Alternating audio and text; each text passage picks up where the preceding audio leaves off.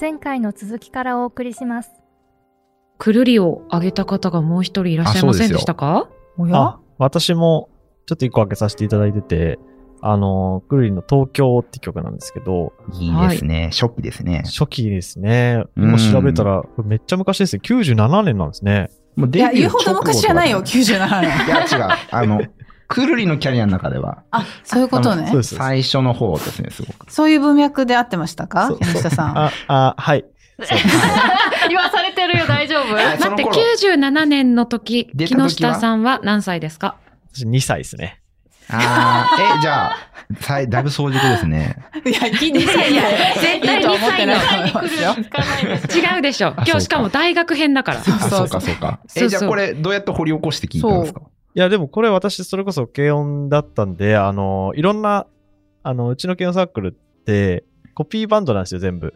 あの、うんそれぞれの、なんていうか、毎月のライブみたいなんで、今月はこの人たちとこのバンドのコピーやりますみたいな感じで、何バンドか出てやっていくんですけど、そういうので、いろいろ知っていくというか、この人がやってたこれいいな、みたいなんで聞いていく感じですよね。なるほど。じゃあ、お互いにこの曲いいよみたいなのを勧め合って、あ、知らんかった、面白いみたいな。あ、そうです、そうです。なんか誘われたけど全然このバンド知らねえわみたいなんで聞いてやってみたいな感じですね。うん。じじゃあ、最初は教わったんですかそうですね、教わってばっかりでしたね。最初全然知らなかったんで。う。。うんくるりも京都のバンドってことも全然知らずに聞いてやってたんですけど、まあでもなんか、うやっぱり京都でくるりを聞いてると、なんていうか、全然バックボーンとかも知らないまま聞いてても、なんかいいなって思うところがあ,、ありますよね。なんか景色にうんなんかね、馴染みますよ馴染むねん。ですよね。うんうん。この東京は木下さんはどこが好きなんですかはい。これなんですけど、あのー僕、高校出るときに東京行きたいなと思ったんですよ。うん。なんとなく。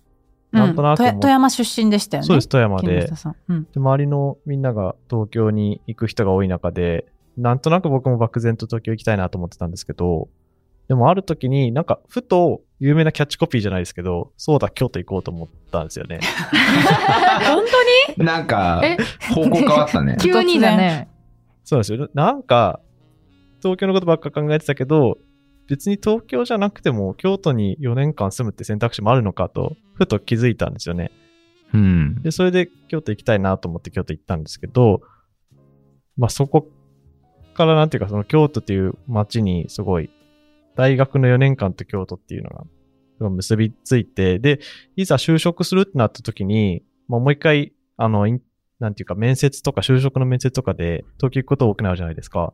うんう。うんで、なんかこの夜行バスとかに乗りながら、あ、もうすぐ大学生活も終わっちゃうんだな、みたいなので、こう、うん今まで京都ってすごい、あの、限定された土地で、都会っぽいんですけど、富山と比べたら圧倒的に都会なんですけど、でも別に大都市って感じでもないですし、だからそこかうらこう夜行バスに乗って、で、夜明けたら、もう、大都会の真ん中みたいなとこに着くわけですよ。この丸のうちの八重洲のバスのターミナルみたいなとことかに着いて、うんで、夜行バスなんであんま寝れない中、東京に着いて、こう、首都高から降りるぐらいのところで、東京着いたし東京聞くかと思ってこれ聞いてたんですよね。おおー、そういうーことか。東京といえばと。そうなんですよいこね。の京都のバンドが歌うこの東京、東京の街に出てきましたっていう歌い出して始まるんですけど、そうそうそうそう。で、このサビがまたちょっと切ないんですよね。この、君、君がいないこと、君とうまく話せないこと、君が素敵だったこと、忘れてしまったことってこういうなんかこ別とでれの曲なのかなって。別れの曲っぽい寂しさがあるんですけど、うん。なんかその、まあ当時流行ってた言葉で言うと、エモさですよね。 この切なさと懐かしさと、みみたいなものが凝縮された感じが、すごい情景にあって、よく聞いてましそたっかエね。モさは大学時代に流行った言葉なんです私も思った。うんキノピーにとっては、もう私思わずごめんなさい、突っ込んで しまいました。そうなんですよね。え、でもその、朝東京着いた早朝はにいその、この曲聴いてせこうなんか切なくなるというか、そのモードに入るっていうことですよね。そうですね。今から面接行くぞ みたいな感じなんですけど、もうそういうモードで面接行ってましたね。でもそうだよね。東京で就職したらね、ここで生活するんだ、みたいそな。うなんですことでよ。ですもは、んねこの街で暮らしていけるのかしらみたいな感じなんですよね。う。うんん。確かになんか知り合いも少ないし、みそたいな。う、そうなんですよね。実際にこの曲とかもコピーしてたりしたんですかいや、これはやんなかったんですよね。やりたかったなと思うんですけど、やりーたくてやれなかった曲いっぱいありますね。あ、そうなんだ。うんでもなキノんかピーじゃ先輩とかがやってるの見て、あーかっこいいなみたいな感じですね。うん。うん。ちなみになんでやれなかったのいやー、もう、ただただタイミングですね。あの、ああ、なるほど。出るバンド、なんていうか、毎月ライブみたいなのがあるんですけど、まあ、そこでもうすでに他のやバンドやるの決まってたりとか、あとは単純に一緒にやってくれる人を自分から探しに行くのがめんどくさかったりとか、 で、そうこうしてるうちに他のバンドを誘われたりとかして、どんどん先までスケジュールが埋まってくんで、自分からこう、やりたいっていう強い思いがないと、意外と好きなバンドってやれないんですよね。あ、そうへーそうなんだ。難しい。なるほど。ね。一人じゃできないもんね。そうなんです。うん一人でやろうと人思っを巻き込むほどて、のそうそうそう。巻き込んでそれやりたい人を、それぞれギター、ドラム、ベースと探さなきゃいけないんで、結構ハードル高いですね。確かに。東京あれね、これ、サビ結構エモーショナルな感じで歌うよね。そうなんです結よ。構ががなりかけるみたいうな。ん。うんそうそうそちょっとなんかもう、焼けっぱちみたいな感じう。のけ歌いっ方ぱちみたいな感じなんですよね。うんそう、エモいよね。それがなんんかこの大学生のこの、なんていうか、焦燥感というか焦りみたいなものとうん。結びついて、グッときますよね。きますね。同じあの、東京っていう曲で言えば、さっきアズが言ってた、ケツメイシはいはい。ケツメイシも東京っていう曲あって、あるんだ。これまた切ない曲なんですよ。あへー切ない東京って曲は切ないのそう東京って曲いいです よね。あの、やっぱ郷愁を感じるからかな。そう、みかんもしれなないですどねっかから出てきて東京で住んでるんだけうど、んその自分が育った昔のことをなんかやっぱ思い出すのかなこの、ケツメイシの東京、検索したら歌ってました。私これカラオケでよくぁ。。ねえ歌ってた。東京の街に住んで、どれだけ慣れてきたって、今も君を思い出す、みたいな歌詞なんですよね。あーいいですね。うん昔の人を思い出してっていうことなんですそうかなんだね。よ。そうなるほどなんかねそうここにも「まだ見ぬチャンス隠れてる」とかなんかやっぱ都会に憧れて出てきたけどでも現実は思ったようにはうまくいかなくてでもっていうあの故郷で頑張れって言ってくれた人たちがいるし自分ももうちょっと頑張らなきゃって思いながら切なく思い出す感じうのん東京っていう歌詞。これまさに2005年のケツノポリス4っていうやつに入ってて、んあの、私その時大学1年とかなんで、あの、ドンピシャですドよンピシャでね。す出ねてきて。でも私本当1秒でも早く東京出たかったんで、あそうなんだ。本当に、もうだからなんで高校生の時からもう絶対私は大学は東京行くぞ、東京行くぞ、東京行くぞって思ってたから、 そう だ、京都行こうにはならなかったんですよ。まあ、そうだよね。そう、ならなかった。まず反対方向だし。東京行くよねうん一位置そ的うにはね。なんです。あ私はゆうさん茨どこ城でした出っ身なんけで。あ、茨私城なねんです、か。そう、茨城だったんで、まうあ、ん近いは近いじゃないですかう。んなだんかからよく行ってたんじゃないですか、行ってました、行ってました。東京ディズニーランドとか、友達と中学生ぐらいから行ったりとかしてたんですけど、住みたい。うん、だからこそもうなんか、こんなに近いのにこんな違うんだっていうこともあー衝撃だったし、あーなんかもっと面白くて刺激的なことがたくさんあるみたいな。うん実際どうでしたか実際楽しすぎましたあ ね。でも、まず選んでる曲、アゲアゲなんだもん。うん、確かに。。東京っぽいね そこにあ現れてますよね、うん楽しく過ごしてたよ。本当に楽しかったですね。出てきてよかったっていう感じなるほで。どだからもう私3月中旬ぐらい、もう卒業式終わってすぐもう上京して、で、早く出たい上京してすぐもうバイト決めてみたいなへへー感じで。え頑張れば実家から通える距離無だっ理た無理ん無で理す無理か。無理無理無理。うんそんなそ そんうな。したくないよね。 それしないために上京してるんですようんそねう。だまよあ、あと、姉が私、二つ上でいたので、姉が先に上京してて、最初はお姉ちゃんと二人暮らししたんですよ。だからまあ、親も、あの、あんまり心配せずに。確か。にね。うん感じで、はい。なるほど。僕、千葉県に実家があって、でも高校は、あの、東京だったんですよ。おお。あーでも、京都に行ったっていう。あ、逆パそっターか、ン。じゃあ早いとこもう東京を経験しちゃったから、かなあそうだ、京都行そこうう。だ、京都行こうっいてや。、だからやっぱ東あの、実家が千葉で東京の大学行ったら、実家から通うじゃないですか。うん。あなので、ーその時はなんか、反抗期まだこじらしてたのかわかんないけあーど、とにかく実家を出たかったんですよ。あ東京では出れないと。出れない。まあ、うん、いろん、いろんな気持ちがあったと思うんですけど、そう。で、今行くんだったら京都とか楽しそううん。感じですかね。うん。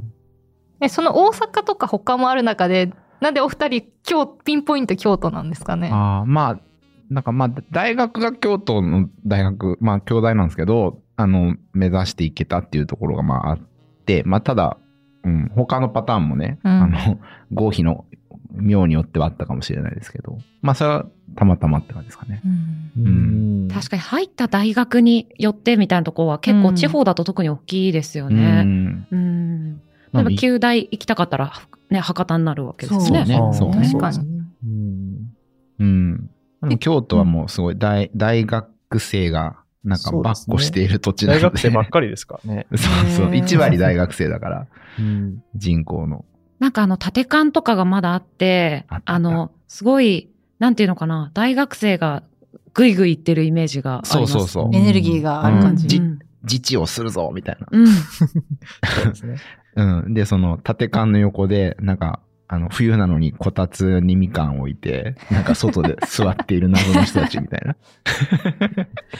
なんか私、早稲田なんですけど、大学もっと、あの、えっ、と、なんていうんですかね、熱血的なイメージだったんですよ。うんあの、でも入ってみたら意外と半分以上は結構クールな感じあで。そうなんだ。そう。で、あの、よく大熊高度前での飲むのを熊飲みって言うんですけどえ、、飲むの大熊高度の前のね、あの階段でうん飲むのを熊飲みって。そうなんだ。へーはいうんあり言うまんすねですけど、その熊飲みもね、私は結構好きだったんですけど、そんななんか外で飲みたくないとかいう友達もいたりして、あれ意外とみんな、おやっていうい感じ。や、でも、旗から聞いてると、その、行動の前で飲むっていうのがもうはっちゃけてる感じはするけどえな。普通じゃないえ、普通普通な気全がします然飲むでしょい。や、そうですか。私はそれはなかったな。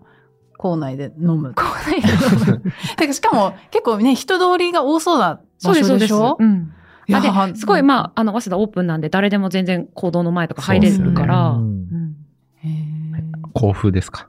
興奮だと思うな。で、高校までとは違って、本当にいろんなバックグラウンドのある人と、うんもうぐちゃってなるじゃないですか。なるそうですね。年齢も違うし、そうだね。会社入ってからよりも多様性がある気がします多ね。様ですよね。うん私、一番仲いい友人が仙台育英の野球部で、参浪して入った友達だったんですよ。うんへえ。だからその友達といつも富山公園でキャッチボールして、強そうですいやね。強いでしょ。よく、球受けられるね、キャッチボール痛いの。もうだから最初はすごい痛くて本気で投げないで って言ってたんだけど、だんだん上手、取り方とかも上手になってきうんえーて、すごい鍛えられて。鍛えられて、もうなんかあのバッティングフォームとかもすごい厳しく指導されて、え、 もうなんか何のたさ、めめっにちゃ青春じゃん、そ れ。もう今さ、疲れてそさ、んなに肩も上がんない しさ、キャッチボールとかししないよそんなね。に鍛えられて、その次何があるのあ、草野球でレギュラーになりました。なるほはいど。はいあ、素晴らしい。すごいですね。そうかっちょいいやー私も高校はね、本当にやめたい、やめたい、やめたいっていつも思ってたんですよ。なんか寝てたって言ってましたもんね。高校と同じ高校。 ね、レーニングを聞きながら、やめたい、やめたいって思ってたんですけど、もう大学行ったら、楽しくてしょうがなくて、もう授業も楽しい。その、へーやらされてる、やんないといけないじゃなくて、これってどういうことだろうって自分が興味持ったものを勉強できるっていうのうがんすごい楽しくて、確かにそうですね。本当に、あの、もし人生もう一回どこかのタイミングからやり直せるって言ったらもう迷わず大学。あ大あ、学そうなんだ。え、みんなどうですかどこ戻りたいですかまあでも確かに大学時代が楽しかったかな。確かにそうですね。受験はしたくないですけどね。入った時からだったら確確かかにに。受験まはあいいやそうね。入った時からは最高だね。そうあ入った時からのあー確にイメージ受験をしたくないと思うとっていうことですでもほら、受験はさ、高校生時代だから、大学1年からだからさ。あそずうねはあずじゃない、まゆやん。ん。まゆさしてあず は混乱した。混乱してる。でもなんか中3とか中3。中 3? 中 3? なんかもうちょっともう一回いいろいろなんか文化祭とかもうちょっと楽しめばよかったなへおーーとか思ってそうか。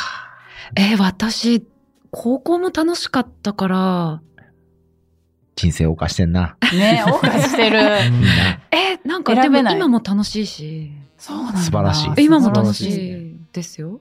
あ、だから、うん。え、もう一回戻ったら全部また楽しくやれるから。確かに。じゃあ赤ちゃんそうだだ。あじゃああ でもそう、あ、高校1年ぐらいがいいかな。高校1年ぐらいか。それか中3。あ、中3か。みでんもな中さ、 3なん選かぶね。、うんしんどくなかった中3とか高高校生の頃ってなんえ、か。それ高校受験したかどうかにもよるんじゃない下下高。校受験をみんなするんじゃないですか。うんしましたよ。あ、僕中高いかな。ああ、そうあ、か。普通は受験します。そうです ね。いや、だから、受験がある中3って気持ち重たいんじゃないかなと思って。ああ、そう。あとね、なんかうんこの思春期特有の何にでもイライラしたり、この、あうん、なんかこう、世の中に対するこの憤、常に憤ってるっていうのが いや嫌だかあ。ならにこ、れ、これ何ララップ常に、今ね、ポッドキャストでは通じないですけど、手そをうね、うんラップの感じ木で下やさん についてってました。うん。ようよう的なやつを。憤ってたから、そういうしんどさがあるからな。私それ中2で終わっあてと、。私結構大学4年ぐらいまで。 だいぶ引きずってますね。長いな、中二病が。そう、長かったんだよもうな。実家の壁に穴開けたの中2か中3。 結構な反抗期ですね。いや、ね、穴開くと思ってなかったんですよ。えでやっちゃったと思ったんいですやーそグう。ーパンですかもう、もうみたいな感じで、ゴーンってしたら、開いちゃったから。そう、泣きませびびっくりしんた親、親御さんは。うーん中高一貫に入れたストレスかしらみたいな。まあね、今ごめんよって思います。そう。 えそれ開いたままなんですか、ずっと。えっとね、どっかでリフォームして治ってた。おけど、なんかあの、10年ぐらいそのままだった。はいいめっちゃ話がすごい脱線してまし木た下ね。さんがねえっともう一個ねあるのよ木下くんのあ、ごめんなさい。もう一個ある。るんですよ。もう一個あって、あの、大学の時によく聞いてて、その、それこそエモい感じのはい感。情を揺さぶられる感じだと思ったんですけど、こうんの、フジファブリックの若者のすべてうん大好きうん大好き。これも、あの、うん東京と同じような感情になるんですけど、うん特に今の時期ですよね、この、夏に聞くといいなーって思いますよね。あの、そう。真夏のピークが去ったっていうまだ去ってないんだよ。 あの今年はね、多分これ10月ぐらいかもしれないですけども、あの、本当に。そうね。そうですね、ま真だ。夏すぎるからね、真今ね夏。すぎるんでね、あの、 早く終わってほしいんですけど、うん。そうなんですよ。これも大学最後の夏とかに、あの、鴨川デルタっていうとこがあるんですけど、あるね。ああ、聞いたことある。鴨飲んだ川っね。て北の方に行くと、あの、Y 字になってるんですよ。はい。出町柳近くね。そうです。出町柳の方に行くと Y 字になってて、うん上流から日光の河川が流れてきて、そこで合流するとこなんですけど、なんで正式にはデルタではないんですけど、まあ三角ってことで、鴨川デルタって呼ばれてるとこがあって、で、そこでなんか花火とかできるんですよね。へえ。へえ。できるっていうか、もう持ってってやっちゃうと持思ってってね。言っちゃう。多分やったら、あ、でも怒られるのかな。今したらダメなのかもしれないですけど、 怒られたようなやってた、やってた。 気気もしますけど、でもやってんですよね。あの、やってるいやっろいろてるやってるんですよ。あの、うん。いろいろできるとこで、まあ、そこで、あのー打ち上げとかが終わって、二次会大体鴨川でやるんですけど、あの、そういう二とこ次会鴨川、あ、川でやるんじゃなくて、鴨川っていう地域でやるってこいとや、違う。川でやるんです鴨よ川のほとりでやるんですそうです、そうです。ええ。チューハイとか持って川沿そういのそうそう。うん河川敷で川やるんだ河川敷でやるんですよ。あの、楽しそなんかあの、隅田川の下流みたいな感じじゃないんで、あの、あの溺れるとかは、まあ、その、水入んない方がいいですけど、そんなに、あの、水、あの、水がすごい感じではないあので、、水にも入るんですか水にも入れますね、入る。なんだったら入るみたいな。ああの、別にへ膝下の水しか流れてないんうで、ん、ぐらないなんんでか大雨の次の日じゃなければ、そうです。ね。チャプチャプで落ち着いてる渡れるぐらいですよね。なんか青春って 感じ。ねえ。そうなんですよ。なんだからそこ熊での実よりいいな。でも似たものを感じるよ、あ似てるよね私確はかにうんそこで延々と喋って、そう、延々とるってね。喋って、酒飲んで、で、なんかギターとか持って弾いたりとか、花火したりとかするんですよ。へう。え。おしゃれ。大学時代っていくらでも喋れますよねいく。らでも喋れますよね。そうそう。そうね。その時にギター持ってみんなで歌ってた曲ですね。え、みんなで歌ってあそこたでの合唱すんだ。合唱するんです若よ。者こすべれて。を。えー線香花火しながすらごでいも、そっか、ギターとか誰かが持ってたら歌い始めるんだ、そこそうで。でかすね。持ってなくても歌い始めますね。っこよすぎる。う。うん。なんか昭和の昭和の。雰囲気がないそのみんなで最後のって歌うんだ。そう、輪に最な後っのて歌うみたいなそうそうそう。でも、キノピー昭和じゃゃないですよ。昭和じゃないですけど。あのこの曲もしょうがない別でにすこよの曲2008年の曲は別に昭和じゃないですけど。そうそうか、ななんんですか神田川的なね、感じが私しちゃってるのかもしれ違う違なう。まあでも文化的にはそんなのかもしれないですね。い。そうねん平。成の神田川かもしれない。それはキノピーから歌い始めるの。いや、どうなんですかね、これ。別に僕がってわけじゃないですね。みんなでって感じですね。誰ともなく。誰ともなくですね。楽しそうだすごな。いね、楽歌しい詞が叙情的なんですよね。はい。うんなんで、あの、それをするためだけにね、あの、京都に行くっていうのはありだと思いますね。あー進学に迷ってる高校生があ今ねあそうかだ、京都行こはい。う。行った方がいいですね。鴨川等間隔の法則ね。うん、そ何うですそね。れ。カップルがそうそうそう。ん等間隔に座ってるって。そうです。え、なんで等間隔なんですかあの、だから、デートするじゃないですか。はいはい。で、なんかちょっと、じっくり話そうよみたいな時間を取るときに、うん。鴨川のほとりに座るわけですよ、うん二人が。で、そういう人いっぱいいるんですよ。うん。で、あんまり横にビタビタつけないじゃないですか、うん別のカップルの 横に。嫌だもんね。だって。 だから、ちょっと距離離して座るんですよ。そうそうそう。そうするとだんだん埋まってって等間隔にずらって並ぶ。あ電車の座席座るときと一緒ですよね。ああ、なるほどね。で、中島さんも木下さんもその法則に漏れず。うん、うん、そういう人いるなって思ったら、今、中島さんが目を伏せましたね。 そういう人もいるなっていうね、いつも横目に見てました。まあ別に仲間内とかでも全然出てきますよそうね。そうそう。うんね、別に男同士とか、男同士野郎3人とかでもね、はい全然そういう等間隔もあった。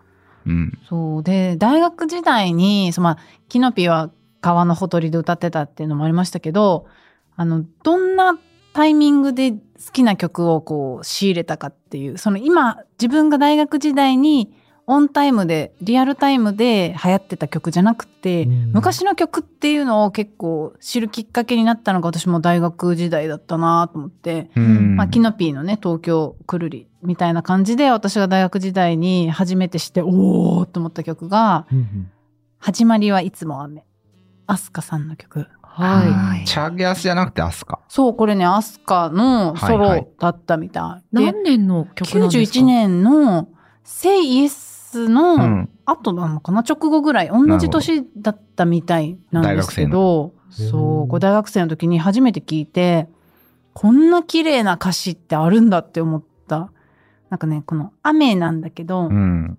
雨の日のデートとかはもう最悪だなって思うけどめっちゃ綺麗な景色として描かれてるんですよ。うん。その雨の日のデートが。そう、うんで、ああ、なんかすごいいい曲だなーって思ったのと、あとね、昔、その、大学の時っていろんなね、さっき東言ってたみたいにいろんなバックグラウンドの人とかと会うから、年齢も違う人とかと会うから、今、聴いてる、何曲聴いてる私の大学生の頃はね、iPod がちょうど、はい普はい及してた頃で、iPod に何入れてるみたいな時とかに、あの、その仲いい友達に、その、ハッピーエンドおのー風を集めてとか教えてもらったりとかして、うんうん。そう、すごい好きなんだ。なんかちょっとくるりっぽくない、うんハッピーなエンんか、ド。系統似てますよね。系統似てるかうもんしれない。系譜はある気がすうるね。ん。うん。影響を受けてそう。そでうも確かに、その違う世代の曲を知ってる音楽好きな友達とかがいて、うんその友達とカラオケ行ったりすると、えー、これ知らない。あ、でもめっちゃいい曲だうね。んみたいに知っていそうそうくそうのはあったかもしれない。うんそう、それで昔の曲を発掘してったっていうのがあったのと、うんあとね、、私も姉と住んでたんですけど、姉と夕食一緒に食べるときにいつもパソコンの DVD で映画を鑑賞しながら見てたんですけど、うんうんその中によく見てたのが「アリー・マイ・ラブ懐かしい大好きだった」。あの、うんうん法律事務所で働く人たちの話なんですけど、でもアリーのさ、最後に必ず歌が流れるじゃん。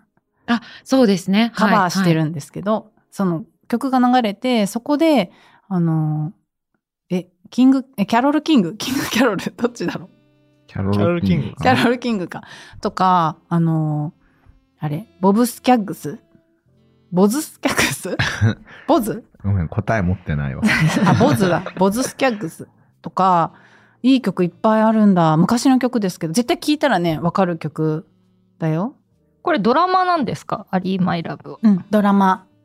これ私あの NHK で夜やってた。あ、やってたね。そうそう。うん若林さんじゃなくて、あの、吹き替え、えっとね、今、ウィキペディア見たら若村真由美さん。中村真由美さんだと。いう方、あはいはいはいはいこのアリ、アリ役、キャリスタ・フロックハートさんの吹き替えが若村さんって書いてありますけど、うん夜やってたの見てましたやね。ってたよね。んそう、面白い。で、このキャリスタ・フロックハートさんは私の大好きなハリソン・フォードのパートナーです。あそうなんあだ。そうなの。私の好きな人同士が。えー、知らなかった。そうなんだ。そう、というね。どうやって中島さんとか、まゆは昔の曲。昔の曲はあの我が家その曲好きなんでその家に帰ると、うんあのカラオケヒット曲みたいなの歌う番組あるじゃないですか。はいはいはい。いい点数取ろうとか、あの昔の曲、あととか、あとモノマネ大会はいとかの番組をすごく好きで、で、家族で見ると、その昔の曲とかも出てくるじゃないですか。そういうので結構昔の曲は仕入れてましたうんうんね。うんうん僕はまあその子供の時はまあ親がね車でカセットテープでかけるみたいな曲で「あ聖子ちゃん」とかなんかそういうのああ、母はい。親が好きでとかねででもお大きくなってからしばらくはリアルタイムとかまあ今流行ってるアーティストの昔の曲とか聞くぐらいだったんですけど、うん社会人になってからいきなりすごい目覚めたのが神田にあの東京の神田にあのジャニスっていうレンタル CD 屋さんがあったんですよもう閉ま閉まっちゃったんですけど、そこがもうすごい楽曲の量がむちゃくちゃあるところで、で、その1970年のなんなんとかの曲とか、アフリカの環境音楽だけ集めましたみたいなへー CD とか、なむちゃくちゃ変な CD がいっぱいああるとこがあって、で、そこの、あのー店頭でいろいろポップでおすすめとか書いてあるじゃないですか。で、これ好きな人はこれおすすめとか、ここの変なところがハマるよとか、うんいうのがあって、で、すごい、あの、レンタル料が安いんですよ。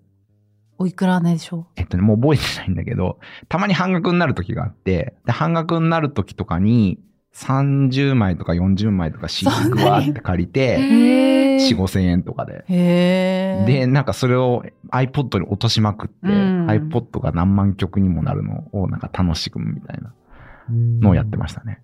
確かに昔タワレコとか行くとその店員さんのおすすめの一言かなんかあうんうんっうんてこれを聞いてでこのアルバム好きな人はこれもこうとか何曲目がいいみたいなのあってそれうもう参考にしたり楽しみにしたうんやっぱなりんかしてそたうプロのおすすめみたいのがね、うんやっぱり服になってなんか昔のプログレッシブな曲とか1970年代みたいなうんになんか遡ってったのがありましたね。うん水野さんとか。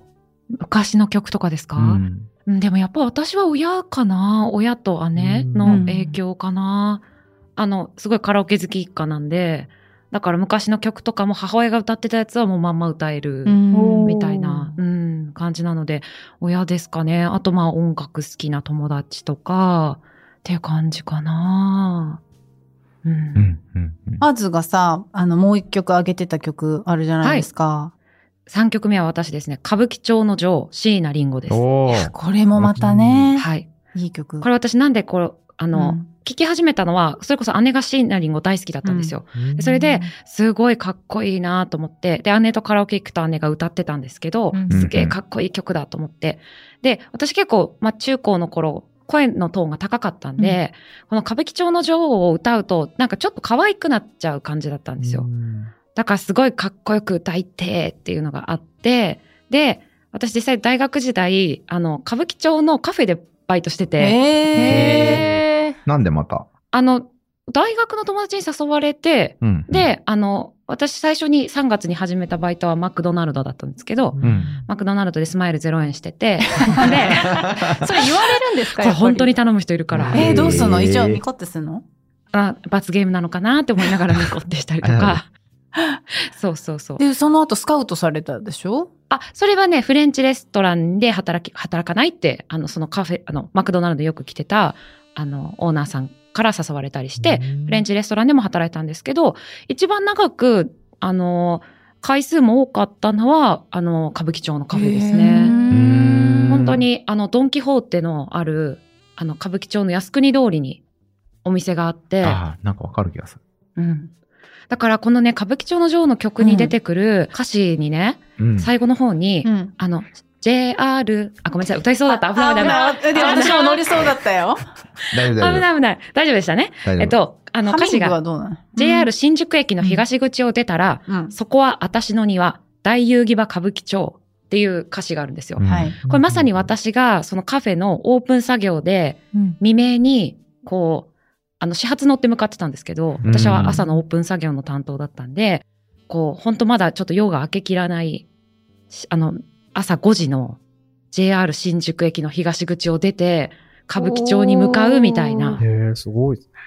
そうなんです。まさにこの歌詞みたいな感じで、で、だんだんなんか自分の中で、あ、なんかこう私の曲かもみたいな感じになってきて、 テーマ曲。 そうそうそう、働いてるのカフェなんですけどね。普通にチェーンのカフェなんですけど、そう。怖い思いとかしなかったですか歌舞伎町で。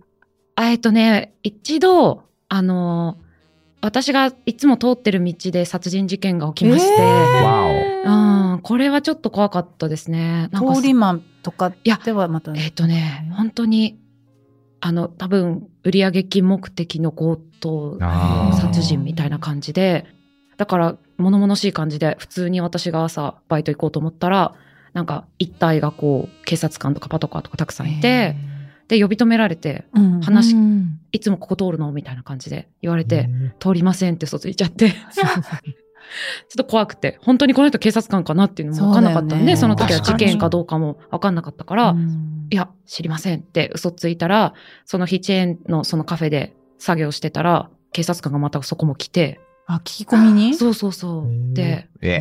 えうーん。まあ犯人が逃げちゃっててね。そう。怖い。ね。うん一番ね、犯人逃走中怖いですよね。そう。まあでも本当にいろんなお客さんがやっぱり歌舞伎町のカフェ来たので、朝はそのお店を閉めた飲食店の方とかがコーヒー買いに来たりとうか、ん。あと2丁目が近かったから、あの、あ、初めて会うなって人とか、ななんか本当にいろんな人がお客さんとして来てましたね。うん。なんかちょっとダイバーシティな感じですうね。んそう、だからなんか、あの、選んだわけじゃないんですけど、場所を。普通に大学の友達が働いてたからって言って紹介で入ったみたいな感じなんですけど、すごいここで出会ったバイトの仲間とか今でも飲むぐらいあー仲がいい。そなうなんだへえ。へーんか私にとっては結構ここでのバイトがサークル活動みたいな感じで、うん。すごい楽しかったですね。歌舞伎町の女王もそうですけどなんかこの頃98年99年2000年の頃ってやっぱすごいあの椎名林檎さんの流行った曲多かったですよ多ね。かったですね。そうここ丸のでキ内スサディしスてティックそうそうそうそう丸の内もそうですね。やっぱかっこよかったですかっこよかったねまあ今も素敵ですけど、うんもちろん。すごい裏声でギブス歌うの流行ってたな。あ、本当ですか。自分の中で。自分の中でいやー、かっこいいですよね、やっぱりね。椎名林檎さんねそ。れこそ東京の地名にちなんだ曲多いですよね。確かに。丸の内サディスティッうク。あとなんだパッと今出てこないな。ご出身どこなんだっけあご出福岡じゃ身なでいすかな埼あそうだ玉っ福岡だあ埼玉て書いてあるよ。あれな埼んかね玉桃地浜の曲とか歌って福岡っていう確かになんそうかですね九州のイメージもあるな。あうん群青日和とかも新宿から始まりますもんね。そうなんですよ。新宿は豪雨新ね。宿は、そうだね。うんあ。と出身埼玉って書いてあ、でも中学校が福岡なのかなある。あああ、そうなんだ。そうそうんん。福岡で育ってる時も時代もあうったのかか、な。そういうことねう。ん。いやー、本当歌もかっこいいし。うんねでもやっぱなんか歌詞に出てくる言葉とか、まあちょっと、あの、優等生で生きてると全然わかんない歌詞とか出てくるわけですよ。うーん。グレッチでぶってとか。なんか、グレッチまあ、グレッチブってほとんどわかんないでしょ。ファとかね、わかんない歌詞とかもたくさん出てくる。ーストアルバムでその調子だから、すごい衝撃的でしたよね。う。うんん。いや、かっこだっよてかっ、たなめちゃくちゃ若でかもったでしょこのデビューした時。そうですね。そうですね1998年に二十歳とか。幸福論でデビューっていうふう10に書い代てとるかじゃんなかっでた。ですっけ19とか20ですね。なんか、見る限り。うん。すごいもんだって、体、体制してましたもんね、いきなりね。あとなんか本当に彼女にしか出せない雰囲気っていうか、それが本当にめちゃめちゃかっこいいなと思ってうて、ん。なんか、まあでも私はタバコも吸えませんし、 あの、真面目でやらせていただいてるんですけど、まあでも歌うときは、憑依させ、おーて、はいはい。シャウトするっていうのが、うんすごい好きで、めっちゃ歌ってましたね。女王になって。女王になって。その当時はその声高めだった今今も別にそんな低くはないと思うんですけどこうあ、でも今の方がやっぱり、ちょうどいい。ちょうどよく歌舞伎町の女王が歌えるようになってきたなっていう感じがおおーしますね。確かに似合いそう。ねここは私の庭っていうかっこいい。言いたいですね。確かに僕、これね、二十歳前後ぐらいで言う歌ってんだもんね。この歌詞をまたね、作れるのがすごいよね。う。うんはあまたかっこよくギター弾いたりしてね。